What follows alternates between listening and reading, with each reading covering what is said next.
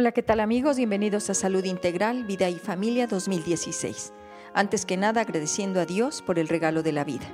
A Radio Asir por este espacio que me permite compartir con ustedes una de mis pasiones y sueños, empoderar a los que amablemente me escuchan y deciden abrir su conciencia para iniciar los cambios que sean necesarios a fin de vivir en paz, armonía y crecimiento permanente. El doctor Víctor Frank decía, al hombre se le puede despojar de todo, salvo una cosa, la elección de la actitud personal ante cualquier adversidad.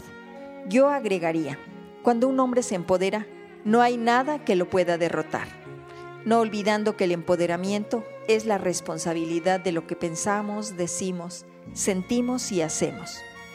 El sufrimiento, amigos, nunca es bienvenido, pero se puede transformar en una experiencia positiva cuando nos enfrentamos a él con esperanza, realismo y voluntad de superación. El amor es el motor de la vida y permite superar cualquier adversidad. El primer amor es a ti. Solo desde ahí se encuentra el sentido de tu propia vida y le entrega a los demás. Frank opinaba que Freud había interpretado al hombre desde abajo, atribuyendo una importancia desmesurada a los instintos, por lo que la invitación es a mirar al ser humano desde arriba, Solo así comprenderemos que las actividades psíquicas son la esencia de nuestra naturaleza.